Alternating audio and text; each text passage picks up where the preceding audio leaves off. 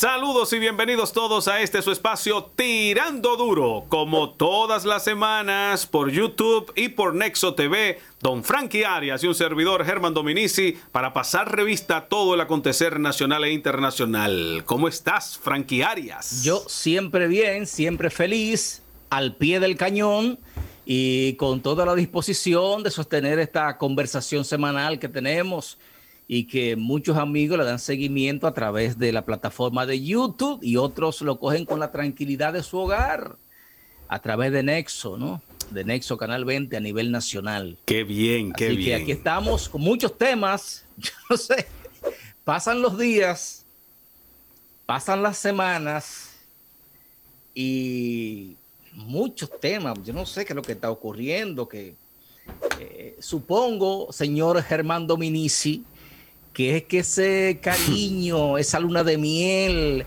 esa chulería, nuevos funcionarios, gobiernos, eh, va mermando, ¿no? Se va perdiendo un poco, eh, se va dilatando, se va quebrando, se va gastando, se va diluyendo, descolorando. Y bueno, pero sobre todo, vuelven a su- pero, pero sobre todo, algo que yo he ido apuntando en este mismo espacio desde el principio. Tú recordarás que cuando se instaló este nuevo gobierno, yo decía que hay algunas expectativas que estaban muy altas y que eso con el paso del tiempo se podía traducir en un desánimo, en un mal de amor. Porque es que recuerda que en ese agosto y ese septiembre, no, todo, ya, sí, ahora sí es verdad. Tal. Bueno, la realidad es que tenemos una situación que no la ha creado nadie, una pandemia que trae consigo un efecto de crisis económica que ya lo estamos comenzando a sentir y entonces la gente que se hizo aquella expectativa comienza a sentir la resaca, Frankie Arias. Eso es correcto, sobre todo, distinguido amigo, que algunos eh, funcionarios del nuevo gobierno, y digo nuevo porque cinco meses no es gran tiempo, siguen ofreciendo cosas. Yo te decía la pasada semana, eh, macho, que el amigo Ito ofreció para marzo Bajar que bajaría los combustibles Sí, para marzo. para marzo. Bueno, pues estamos en febrero y eh, registra los precios del petróleo una alza. O sea que yo creo que se le va a dificultar al amigo Ito cumplir con esa promesa eh, que hizo hace unos 10 días de que para marzo bajarían los combustibles. Pero si te tomas en cuenta que el mismo presidente de la República dijo que habían pedido unas 25 mil vacunas contra COVID para la gente que estaban en primera línea Sí, señor. y que ya en enero estarían esas vacunas aquí. Febrero sigue caminando y no han llegado. Bueno, el pasado viernes,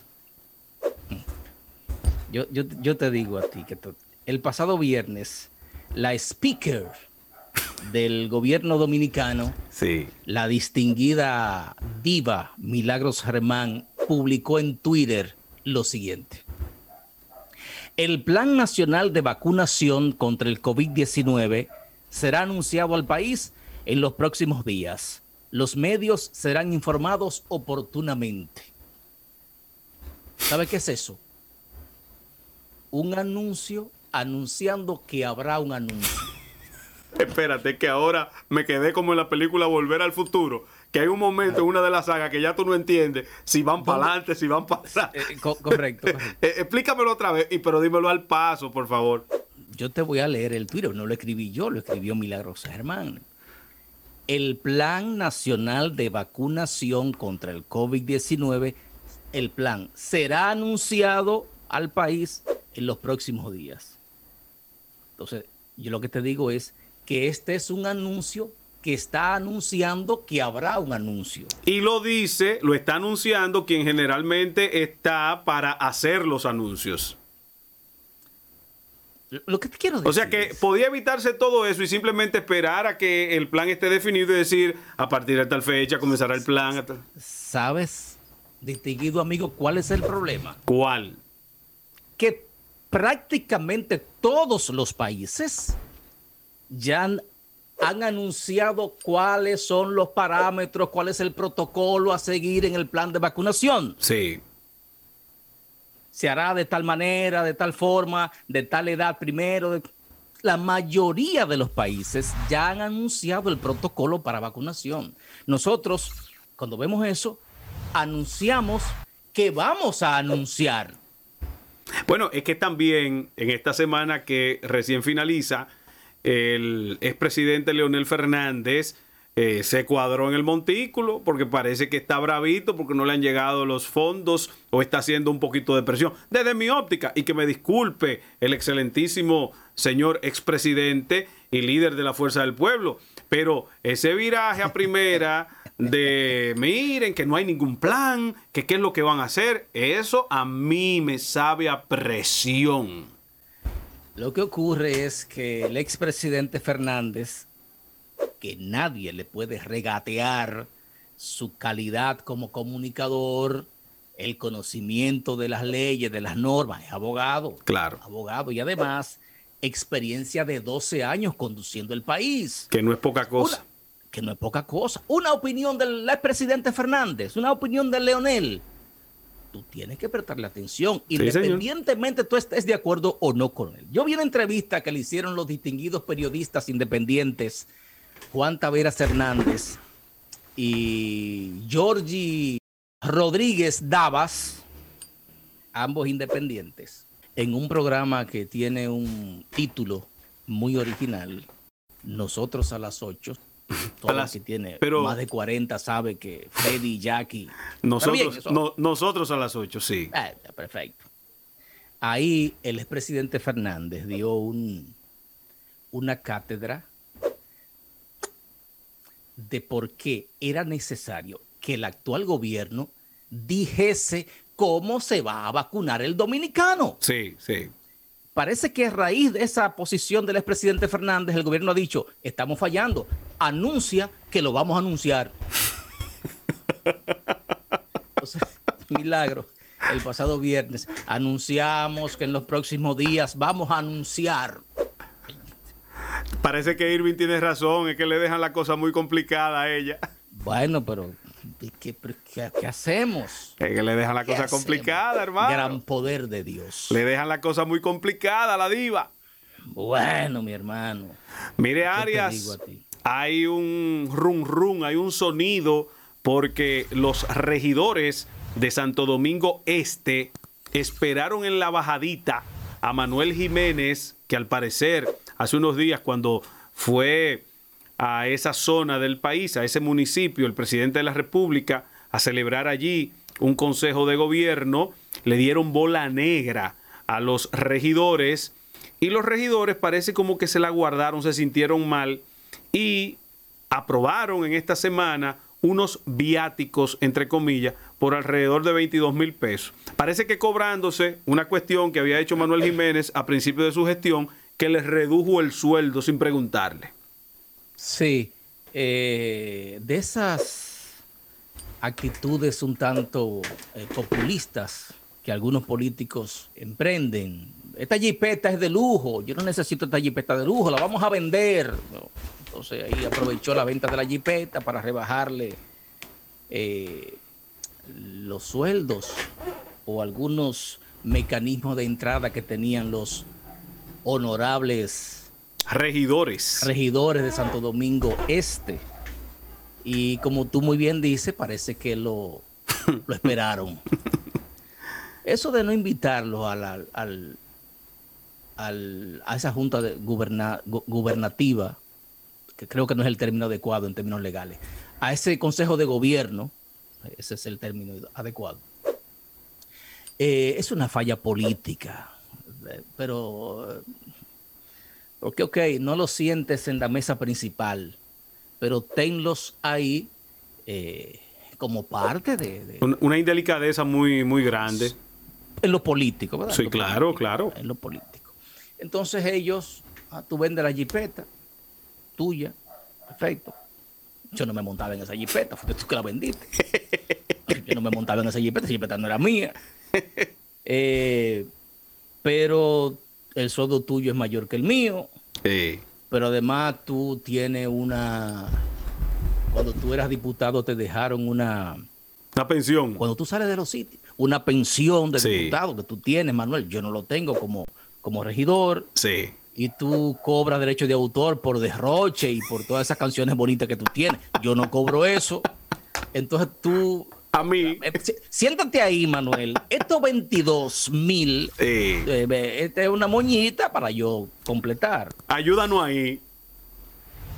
Entonces, Manuel Jiménez, que yo que lo conozco personalmente, me ha tocado varias veces eh, compartir con Manuel que a nadie le cabe duda de que es un tipo serio, que tiene un compromiso con ese municipio. Sí. Eh, nadie puede regatearle eso. Sí, sí, sí, sí. tiene conciencia, conciencia social y política, la tiene. Pero la verdad es que ese municipio está ahogado en basura. Ay, sí.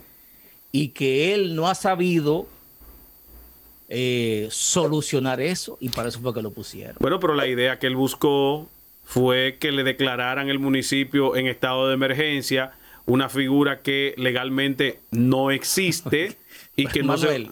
Pero Manuel, el país está en estado de emergencia. ¿Tú quieres poner un municipio en estado de emergencia dentro de un estado de emergencia, el país entero. ¿Y qué es lo que tú quieres? Yo no entiendo. Va a ser que él no ha sido eh, eh, inteligente en lo político. Eh, hay unos conflictos ahí con unas empresas recolectoras de desperdicios. Sí. Y él parece que no ha sabido manejar eso. Parece que se ha ido a yo tengo razón y como yo tengo razón, ya. Y a veces la inteligencia emocional dice, ok, yo tengo razón, pero para hacer valer mi razón voy a desbaratar esta casa. Entonces, ¿qué va? Ok, yo tengo razón, pero déjame bajar el tono. Sí, sí, sí. sí Vengan acá, amigos de la compañía, siéntense ahí vamos a renegociar, vamos a buscarle una solución a esto, porque el municipio está lleno de basura, vamos a, vamos a resolver. No es que yo tenga razón o no, la tengo, perfecto. Vamos a resolver. Y parece, Arias, que las diferencias que se han creado están eh, cada vez más zanjadas y hay situaciones que parece que se están saliendo de control, llegando hasta lo personal y son cosas muy preocupantes porque cuando se habla de conflictos de intereses, de, tú sabes que la recogida de basura es un mecanismo de, financiamiento de, muchos alcaldes, mucha gente que eh, llega a un cabildo. Y entonces parece que por ahí viene la situación. Él no ha sabido sortear ese problemita y, se está abriendo unos frentes muy, muy complicados. Voy a usar una imagen literaria tuya. Sí. Yo te lo voy a poner ahora en arroz y habichuela. sí. En los ayuntamientos, en las alcaldías, la basura es cuartos. Correctamente. Pero no solamente aquí, ¿eh? No, no, no, no, no, no, no, no. Recuerda que en, la, en la bolita del mundo. La mafia todavía siciliana maneja la cuestión, muchos aspectos de la basura de Nueva York todavía. Entonces, sería bueno que para que el amigo eh, Manuel pueda cumplir con los más afectados por el conflicto, que es la comunidad, los municipios son los más afectados. Los que se tragan el problema porque son ellos. Exactamente, pueda, eh, qué sé yo, buscar una solución a eso, ¿no? Eh, en bien de la comunidad, sobre todo en medio de una pandemia. Bueno, eh, señor Arias, mire, nuestros vecinos haitianos viven una situación política muy convulsa. Al día de hoy siguen las protestas, siguen pidiendo que mm, Juvenel Moïse salga de, de la presidencia de ese país y bueno, hay una situación de ingobernanza, prácticamente se ha quedado solo, las iglesias le han sacado el cuerpo, los eh, grupos económicos de allí también. Eh, hasta los grupos políticos que en algún momento le apoyaron también le han dado la espalda. Se quedó solo. dedicada a situación. Se quedó solo. Parece ser que desde los años 80 no había un conflicto tan serio eh, como el que hoy existe. Y algunos dirán, ¿qué me importa a mí? No, cuidado, cuidado. Pero tú me estás diciendo a mí, por ejemplo, el presidente de la República, que ahora sí el acuerdo que se ha llegado con Haití es un acuerdo que garantiza que se han firmado 300 acuerdos con él. y, nada. y cada vez que un señor allá coge una escopeta o un revolvito, ahí llegaron los acuerdos, terminaron los acuerdos. Yo entro no regularmente, no. Cuando siento que, cuando yo veo que dicen eh, eh, Haití. Haití. prohíbe que los eh, productos, entonces yo entro a The Novelis, que es sí. el periódico con más prestigio y con la, de larga data. Eh. La bandera periodística sí. haitiana, ¿cómo sería aquí el listín diario? El correcto, algo así. correcto. Encontré ahí hace un par de días que Franz Duval, que es un columnista eh, de mucho prestigio en Haití, escribió un editorial en ese diario eh, muy, muy, muy extenso y, y muy explicativo del proceso que hay, de lo que quiere el, el, todavía presidente hacer con la constitución y el Senado y lo que quiere la oposición y esos intereses marcados políticos y económicos que hay de ambas partes. Uh -huh. Pero solo yo te voy, a, te voy a leer, macho, el último parrafito de ese gran escrito, porque dice alguna cosa contundente. Si bien tanto el poder como la oposición quieren salirse de la constitución que rige lo político desde el 87, aún no está claro si los acontecimientos por venir darán lugar a una reacción o a una revolución. ¡Ay, santísimo! Todos están convencidos de que sus mentiras son mucho mejores que la verdad. Le está diciendo mentiroso al gobierno y mentiroso a la oposición. Podemos llegar lejos con este combustible, pero nunca llegaremos a la dirección correcta. Ahora, Arias, Cuando, discúlpame, brevísimo.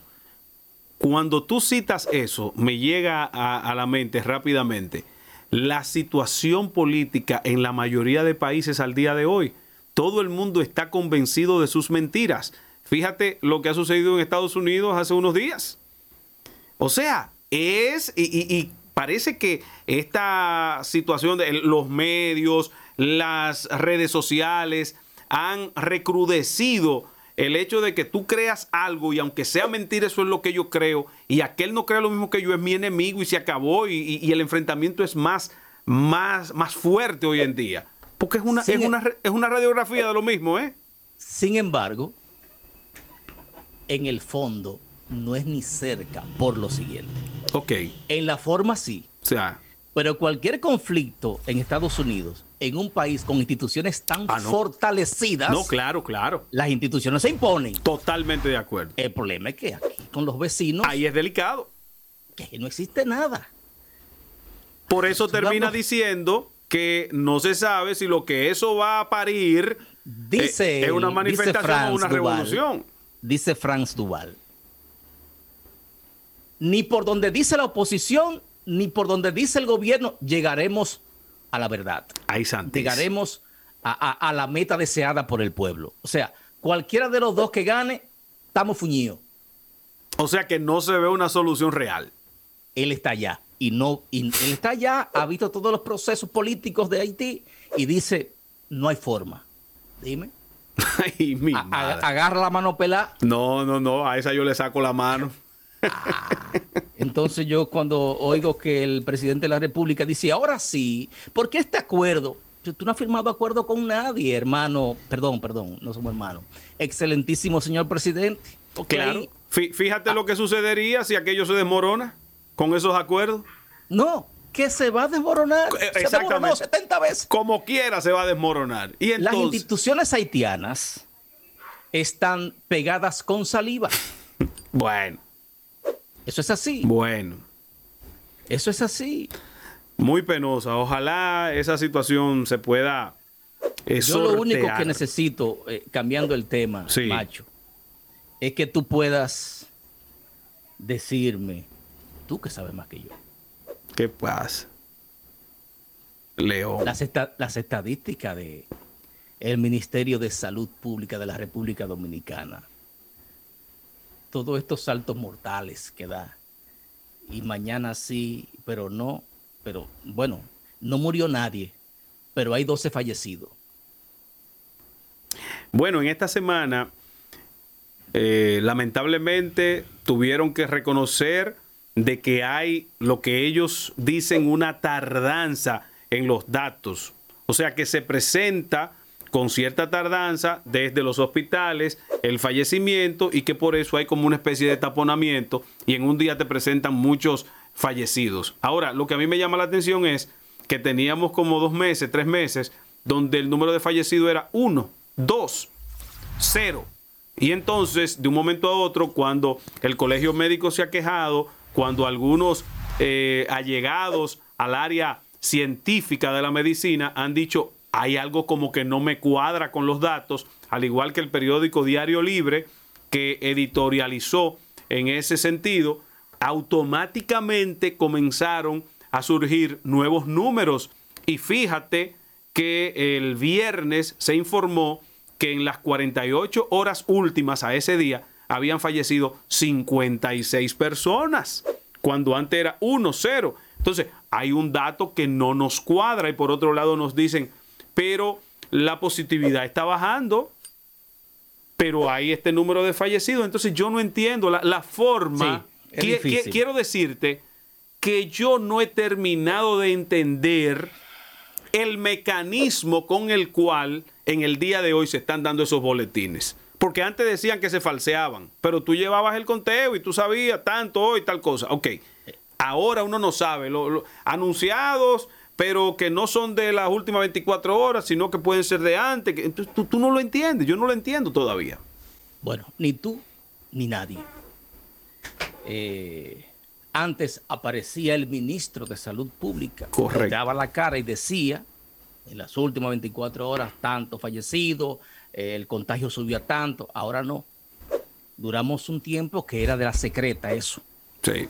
Cuando el colegio médico, su presidente, Waldo Ariel dice, el gobierno tiró la toalla con el COVID. Entonces, no, espérate, se pone la pila.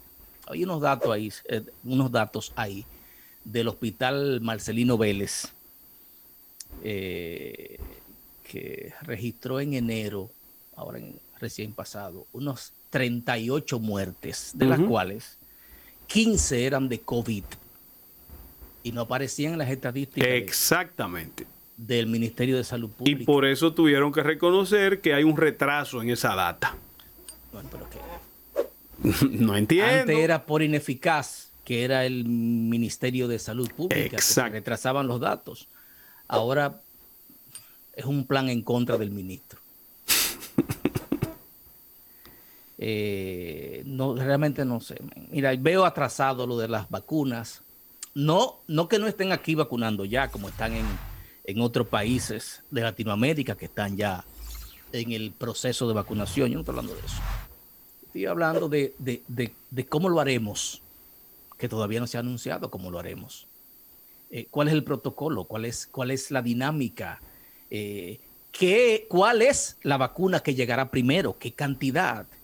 Ahí vi unos, unas cosas ahí de que uno por ciento en las compras de las vacunas. Yo no voy a hablar de eso porque no tengo pruebas, no tengo no tengo los detalles de eso, además puede ser un chisme político, no vamos a meter en eso. Pero es posible que un presidente que habla mucho, ¿qué digo? Porque si él dijo que iban a venir en enero 25 mil vacunas y no han llegado. bueno, cuando estén aquí, dígalo, presidente. Ya, ya. Cuando lleguen, dígalo. ¿Qué vamos a hacer? Supuestamente las primeras 25 mil era para el personal de primera línea, ¿verdad? Para los médicos y enfermeras pero no terminan de llegar. Y entonces tenemos contratada una parte con la de AstraZeneca y también unos 8 millones de vacunas de la Pfizer, que a mí todavía me preocupa la cuestión del transporte de esa vacuna, Frankie, porque esa vacuna tiene que ser transportada. La cadena de frío de esa vacuna es con una temperatura de menos 40 grados Celsius. Honestamente, eso a mí no me preocupa. Ajá. ¿Por qué? Porque el fabricante y una veiduría de la Organización Mundial de la Salud te la ponen en, el aeropuerto de las Américas perfectamente bien. Pero eso es lo que me da miedo. A mí no. A mí lo que me da miedo es cuando vayan a vacunar en, Montecristi.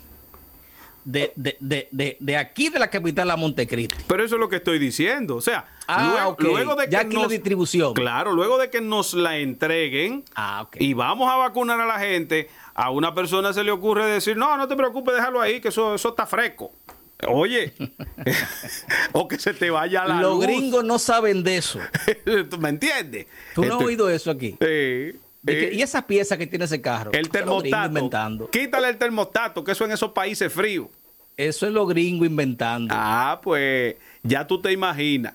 Mientras tanto, pues esperamos que llegue la, la vacuna lo más pronto posible porque, según algunos especialistas, Frankie, deberíamos de tener por lo menos el 70% de la población dominicana vacunada para comenzar a hablar del retorno a la normalidad. Que por cierto hay aprestos ya, se están reuniendo tanto el Ministerio de Salud con la ADP y con otros sectores para volver a las aulas de manera supuestamente gradual, pero ellos están eh, tratando de, de manera semipresencial de eh, que vuelvan los muchachos para las aulas. Presidente de la, de la ADP de la ADP. Xiomara Aguante. Y una distinguida dirigente del partido de gobierno del PRM dijo que no, que no hablen de eso ahora. La, ADP dice que no hay condiciones. Que no le hablen de eso ahora, que no hay condiciones. Imagínate, ese profesor en su casa. sin fuñir con esos muchachos ahí dando lata que no le hablen de eso, dijo la presidenta de la ADP. Ah. Y eso mismo me dijo el viernes en la mañana un radiodifusor del Cibao. A mí no me hablen, de eso. Tú sabes que yo eh, eh, me he convertido en una especie de consultor de algunos amigos de la radio. Sí. Voy a cambiar el término consultor. Me llaman para, ¿qué tú opinas de esto? Sí. Y ese me llamó, me dijo, yo solamente voy a vender una tanda televisora, porque yo no quiero perder la imagen del emisor. Digo, papi, véndelo entero. y si aparece una tanda nocturna, véndela también, que ahora Entonces parece que le depositaron un, billete y me llamó el viernes en la mañana y me dijo, no sé qué hacer contigo, si invitarte a comer o mudarte. y le dije, mire, eso se está terminando, los muchachos van para la escuela. No hablen de eso. Pero Frankie, lo cierto es que deberíamos establecer por, por lo menos un piloto de cómo será. Claro, cuando lleguen las famosas vacunas y también los profesores sean vacunados. Pero deberíamos de establecer porque eh, yo pienso que vamos a tener que aprender a vivir con este virus. Eh, aún estemos o no estemos vacunados, hay que eh, ir dando pasos en ese sentido. Además, Frankie, creo que en muchas ocasiones los muchachos son hasta más respetuosos de las normas que algunos veinteañeros o, o, viejo verde que andan, andan por ahí eh, sin mascarilla, juntándose donde quiera. Yo conozco muchos niños de, de 3, 4 años que siguen las normas, que se lavan las manitas con más frecuencia que muchísima gente que supuestamente sabe más de estos asuntos. Eso es así, eso es así. Y, dijiste algo muy puntual sobre que ya eh, tenemos que aprender que incluso después de las vacunas, eso, esto va a seguir eh, en términos de, mantener un rigor de, higiene y de distanciamiento. Yo leía un, un artículo de alguien en el Herald de Miami eh, hace unos días que hablaba que, que esta pandemia, que se registra como la mayor de toda la historia de la humanidad. Oigan eso, ¿eh? Por, por hoy el número de habitantes que tiene el mundo y por la rapidez con que se... Eh, se ha propagado. Se, propagó el COVID. Entonces decía, hay universidades que hoy se han dado cuenta que hay una cantidad importante de carreras que no requieren laboratorios que no requieren prácticas presenciales, es desde la casa que van. Porque se ahorra una infinidad de recursos la universidad y el mismo estudiante se lo ahorra. Pero yo creo que también en otros ámbitos de la vida, el, teletrabajo, en, en cuestiones, mira, la justicia ha estado funcionando, aunque claro, han habido críticas en ese sentido, pero hay muchos casos que se han llevado a cabo por Zoom o, esos procedimientos que son eh, para, para, llenar eh, el, el proceso, ¿verdad?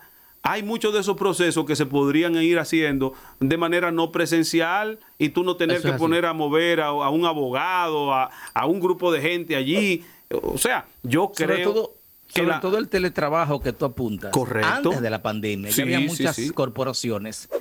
Eh, yo conozco casos de corporaciones que operan, por ejemplo, en Nueva York y tienen empleados en diferentes partes del mundo que le hacen trabajo y se lo envían a través de, del correo electrónico y otras y otros dispositivos que hay de, envío de información, ¿no? Pero mira, en, el mundo. En nuestro sector, en los medios de comunicación, hemos tenido a la mano toda esta tecnología siempre y no le habíamos sacado el provecho que se le podía haber sacado de hace mucho tiempo.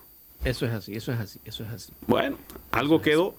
Sí, sí. Mire, hablando de justicia, en esta semana el caso más sonoro y más importante ha sido el de Argenis Contreras, este acusado de la muerte del abogado Junior eh, Ramírez, quien lamentablemente pues fue asesinado por este individuo, según consta en la petición de medida de coerción, de un disparo en la cabeza en su mismo vehículo. Y entonces fue extraditado. en el parqueo de la universidad donde el profesor daba clase. Llegó al país en esta semana y en esta semana también, al final, el viernes, se le conoció medida de coerción.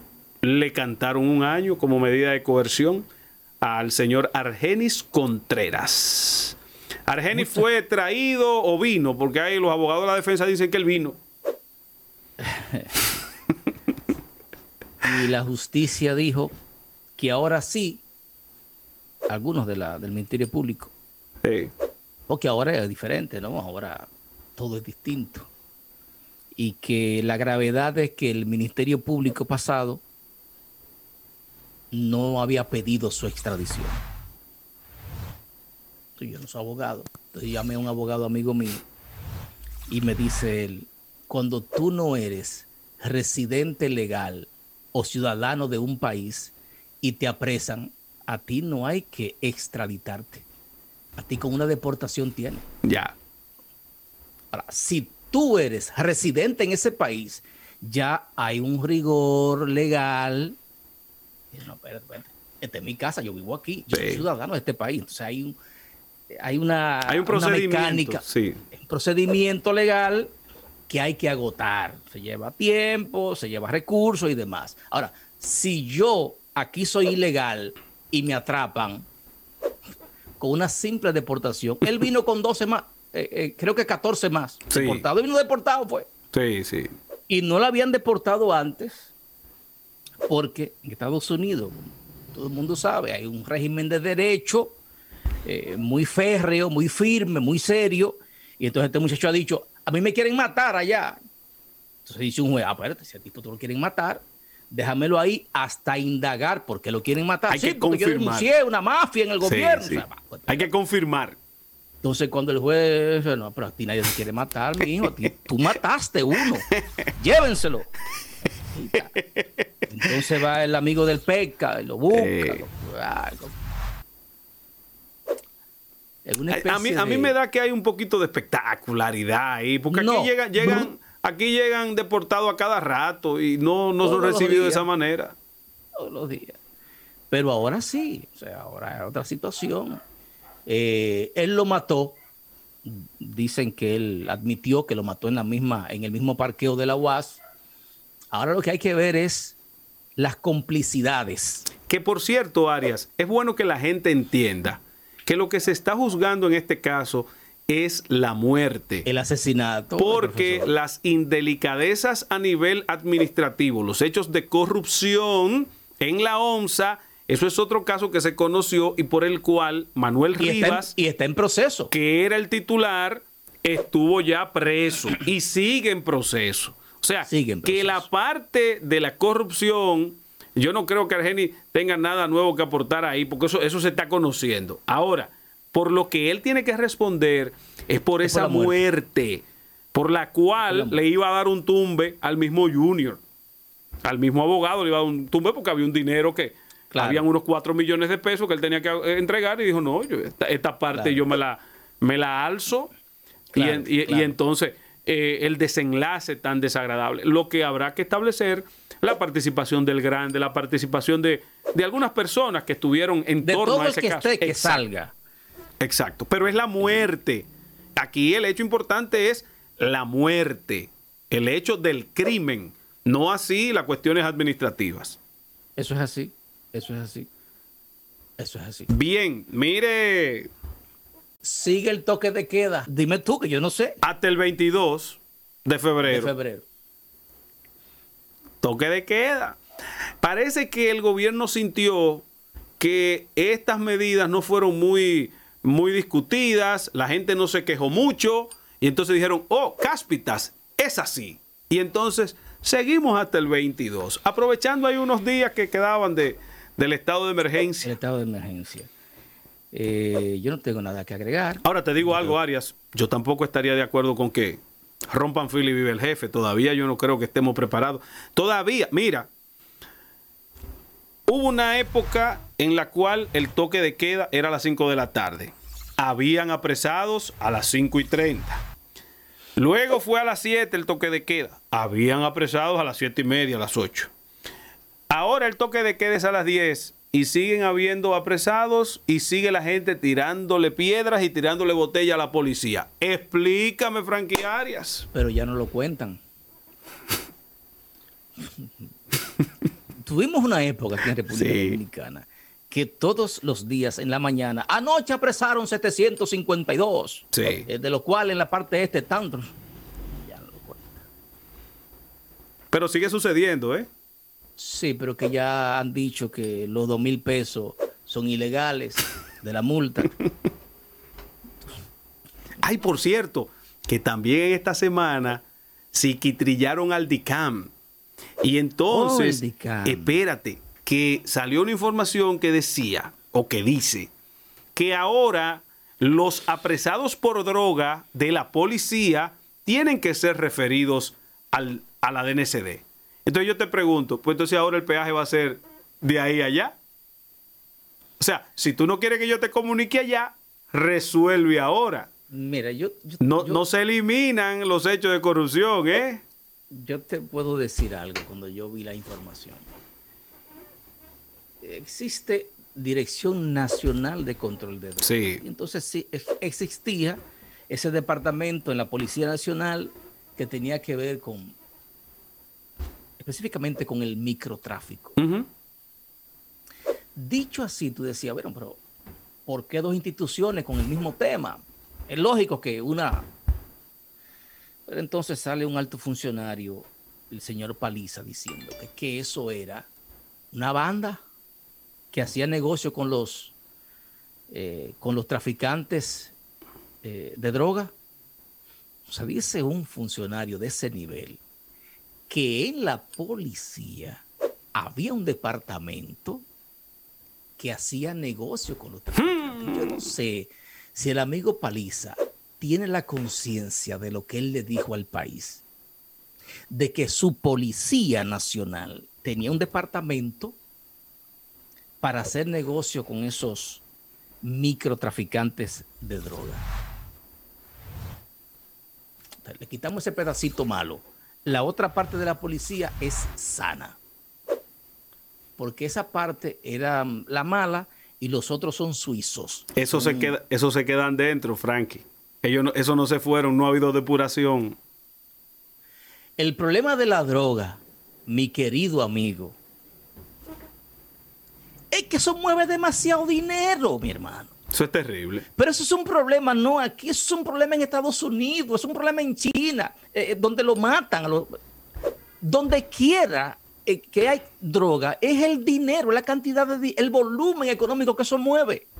Eso corrompe a todo el, prácticamente a todo el mundo. Hay gente seria que no se deja corromper, perfecto. Pero eso, eso es el dinero. Sí, sí, sí. Llámese de, Candy, Condi, es demasiado. Es demasiado.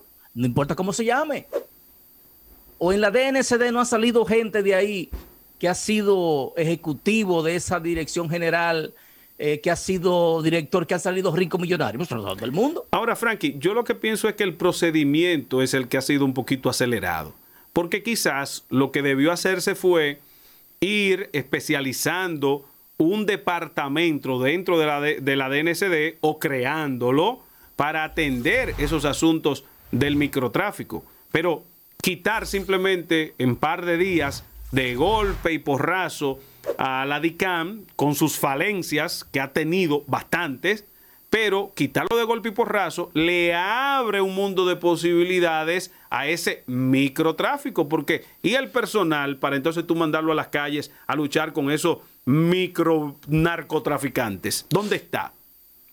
Tú dijiste algo de la premura con que se hizo eso. Claro y yo escuché, y vuelvo al doctor Leonel Fernández, escuché una entrevista con el expresidente Fernández. Eh, y los entrevistadores le preguntaron sobre cómo él ve el gobierno en estos cinco meses. No es que me voy a salir del tema de, sí, sí, yo entiendo. voy a seguir ahí, pero voy a, a recrear la respuesta que le dio el expresidente Leonel Fernández. Presidente, ¿cómo usted ve los cinco meses de este nuevo gobierno? Quedó demostrado que la experiencia no es improviso. Ese señor respondió lo siguiente. No importa, lo voy a decir con otras palabras, no lo voy a decir textualmente, no importa lo que, ello, lo que el presidente Abinader haya proyectado hacer desde el gobierno. Él llegó en una, en una coyuntura que debe saber que no lo va a poder hacer. Porque el país de hoy, con esta pandemia, es distinto a lo que él había proyectado la prioridad debe ser la salud. Y luego de la salud, la alimentación.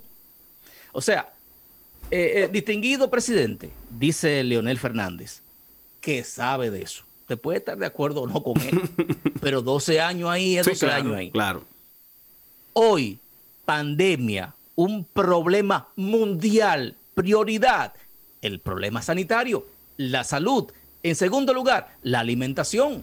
Después hablamos de lo demás, de turismo, de, crecimiento y después económico. y después, y después viene la educación y el turismo y la economía y todo lo que usted quiera. Sí.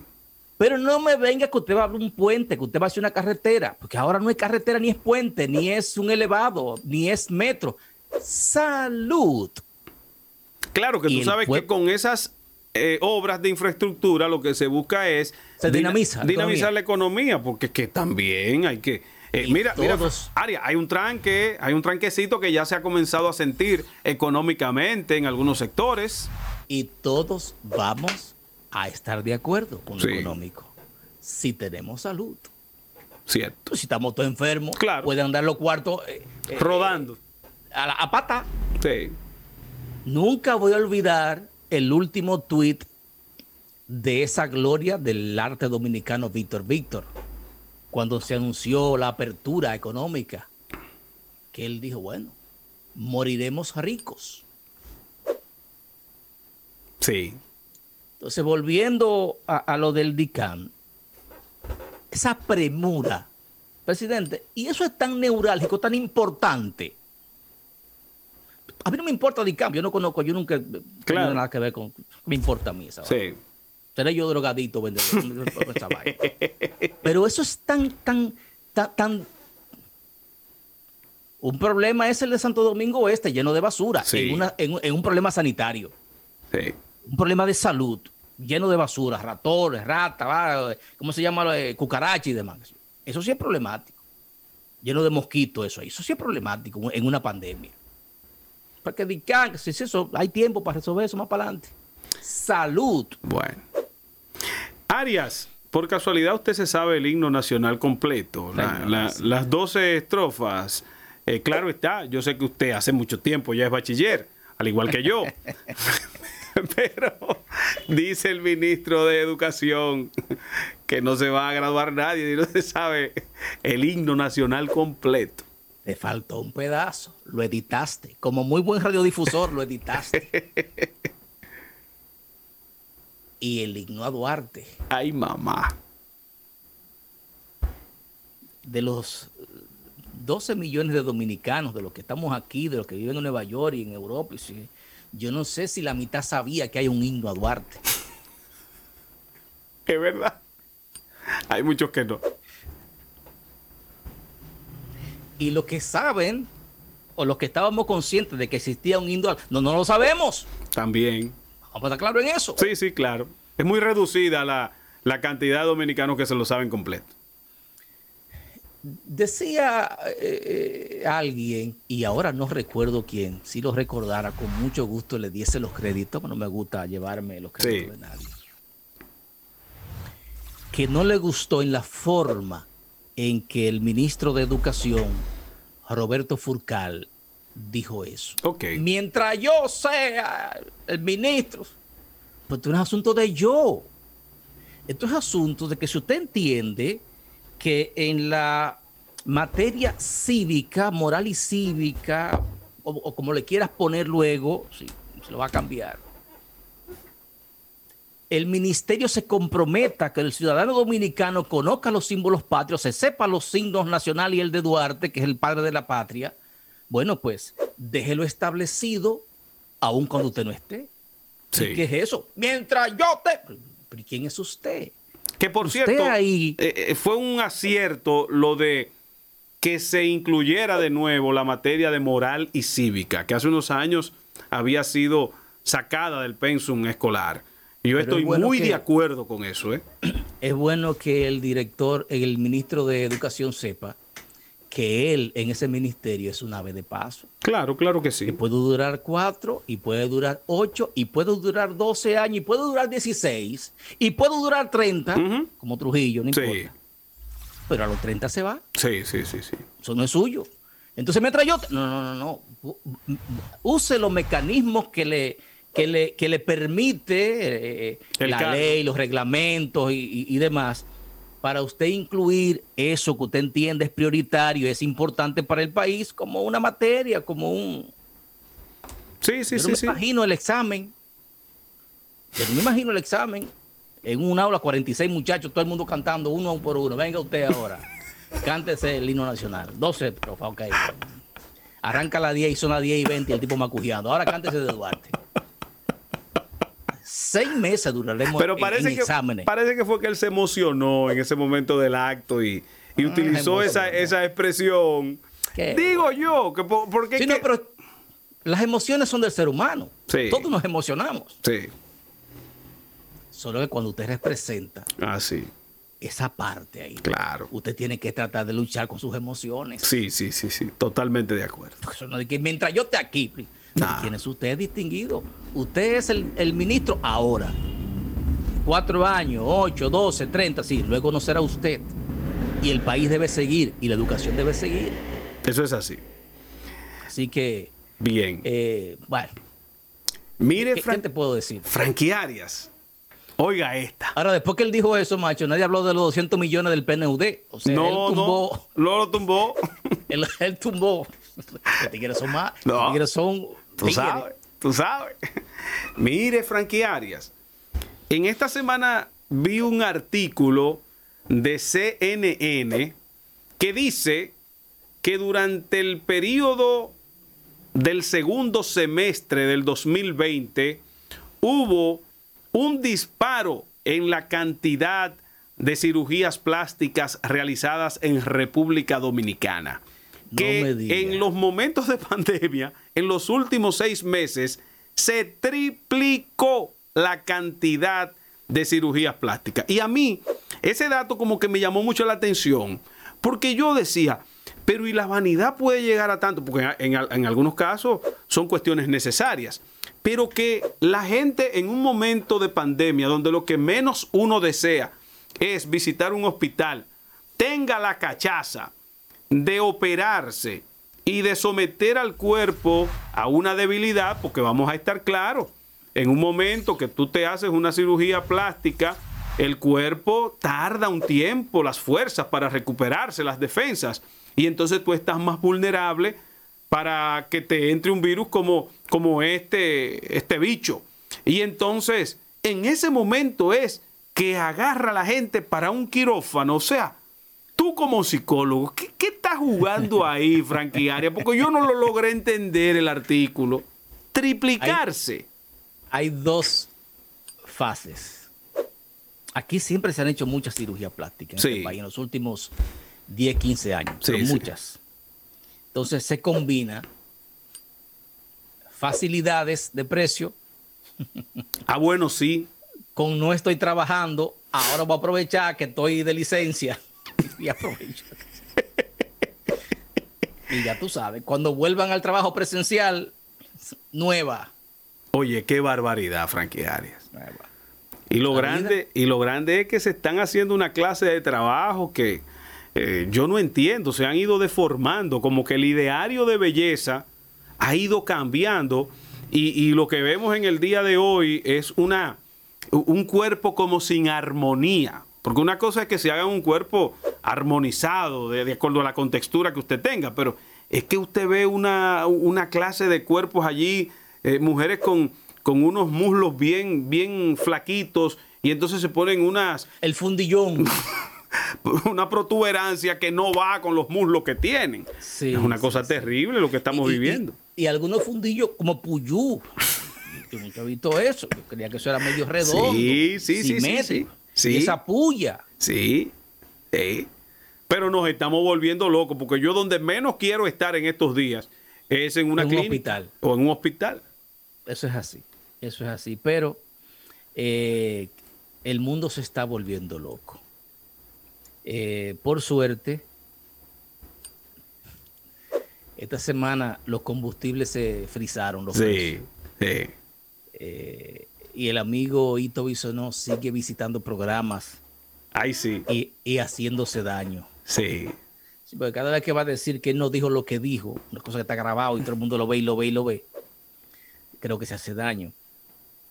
Esta semana, que recién finaliza, el ex ministro de Salud Pública, Sánchez Cárdenas, dijo que las vacunas no son la panacea y que el liderazgo nacional debe acercarse para enfrentar la pandemia. Después que hizo algunas críticas severas al gobierno sobre las estadísticas y el manejo de, de la pandemia, dijo eso y yo creo que tiene mucha razón. Sí. Si todos los líderes del país, y cuando hablo, cuando hablo de los líderes no me refiero solamente a los líderes políticos, a los líderes de opinión, a los líderes empresariales, a, los deportistas, a todo el que tiene que ver. Antes se utilizaba el término de las fuerzas vivas de la nación. Sí, suena medio comunitoide, por eso se ha dejado de usar. Sí, sí, sí. Pero es porque así. porque las fuerzas vivas hoy día son de botello el de, el de la romana, el diputado, que, por cierto, que por cierto, el pasado jueves Se, presentó frente al Congreso. ¿Qué vamos a hacer con Botello? No, pero, pero, él no puede decir que no, él tenía la intención de lanzarle esa piedra ahí a la oficina de Faride, porque él se llevó a Rogelio. ¿Qué vamos a hacer con Botello? El padre Rogelio es como Nolan Ryan en su tiempo. Y, un dato importante. Tú sabes que yo hablé con él el viernes pasado en el programa de la tarde, en el tapón de las 5. Ajá, ¿qué, lo, argumento lo, llamamos y él, déjame decirte que él tiene unos argumentos muy fuertes.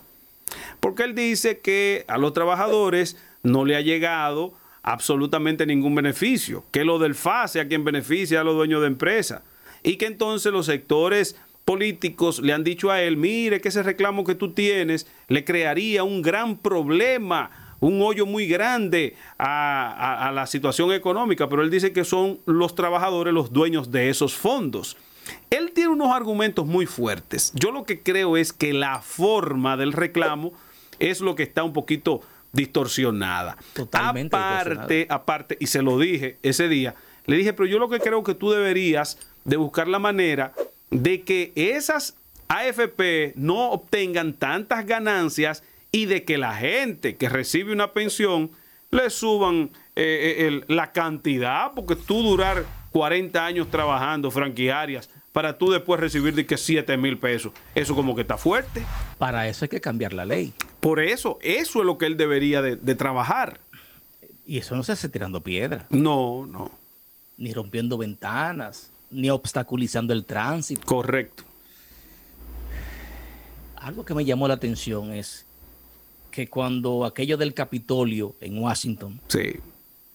yo vi muchos dominicanos indignados. Entonces Botello va aquí, rompe tres ventanas. Pasa nada. Es que, es que vivimos en Estados Unidos. Es que lo que nos duele es lo que se pasa en Estados Unidos. O sea, lo del Capitolio para nosotros es más trascendente y más impactante que lo que hace Botello aquí en el Congreso. Paradójicamente. Es una pregunta que, qué bueno que, que alguien la responda en un momento dado. Bueno, Frankie Arias, AO27, mi hermano. Eh, yo, yo no estoy contento contigo porque tú no me dices de los enfrentamientos y de, lo, de los Max ya de, de, Twitter. Ah, pero que eh, el, encargado de usted que tiene ahí la llave del archivo de la nación de Twitter. Me, me, estoy lento, estoy lento. Sí. Estoy lento. Eh, estoy lento porque es que me han sacado alguna gente de Twitter. Sí. Sí, sí, me, me tienen bloqueado a Mazara, que era a Yamil Mazara, que era. Ajá. Eh, sí, sí, era una, una, cuenta de consulta que yo tenía ahí. ¿Y lo bloquearon? Parece que sí. ¿Lo banearon? Sí, pero que tú sabes que eso es porque. Porque él es un dictador, Yamil Mazara. Entonces lo que él dice no le gusta a la, a la, a la libertad y a la democracia. O sea que una persona con una paloma con una escopeta tirándole a los cazadores. ¡Qué barbaridad! Pero macho, cuídate. Te veo cuando te vea. Ponte la mascarilla, macho. Ya lo sabes. Gracias, Arias. Bien, bien.